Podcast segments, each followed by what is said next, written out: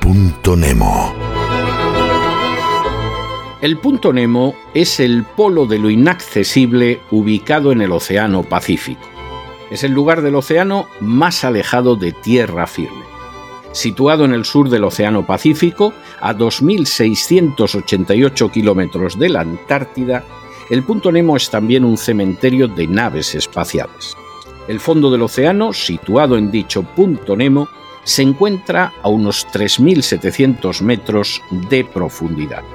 Todos los jueves, a ese lugar inaccesible, enviamos a personas que se lo merecen. Y esta semana, nuestro enviado al punto Nemo es Coldo García, punto emergente de una inmensa trama de corrupción relacionada con el coronavirus. Que conste que no enviamos a Coldo García al punto Nemo porque tras ser escolta del dirigente socialista Nicolás Redondo, propinara una paliza a un ciudadano lo que le deparó una condena de poco más de dos años. Por cierto, condena que fue indultada por el gobierno de José María Aznar. Tampoco vamos a enviar a Coldo García al punto Nemo, porque en 2010, la misma noche que España había ganado el Mundial de Sudáfrica de fútbol, junto con un agente de la Policía Nacional, agrediera a un menor de edad que llevaba una camiseta con el lema Independencia y fuera multado con 900 euros por una falta de lesiones.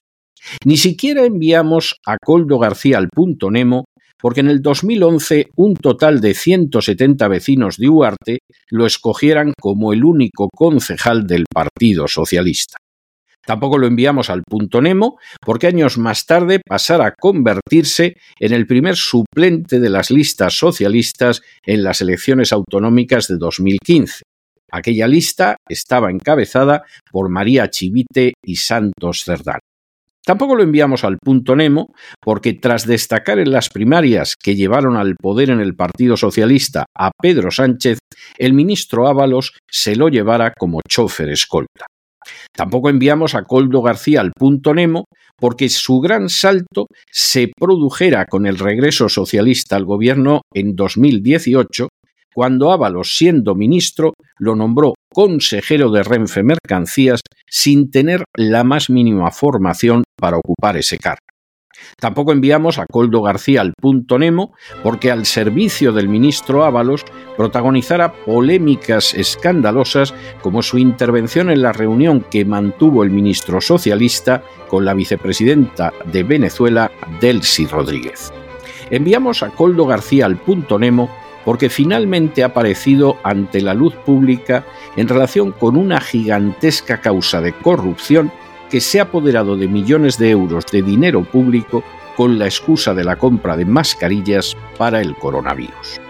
Es repugnante, es indecente, es inmoral que personajes como Coldo García se hayan convertido en un paradigma de ese poder público que despoja a los ciudadanos de su dinero para encaminarlo hacia las castas privilegiadas. Para esos estamentos corruptos, el coronavirus fue una ocasión de oro para apoderarse de dinero de todos y reconducirlo hacia los bolsillos de unos pocos. Lamentablemente, Coldo García es solo una pequeña pieza de un engranaje muchísimo mayor de espolio y latrocinio de los ciudadanos. Así que, Coldo García, al punto Nemo. ¡Ah!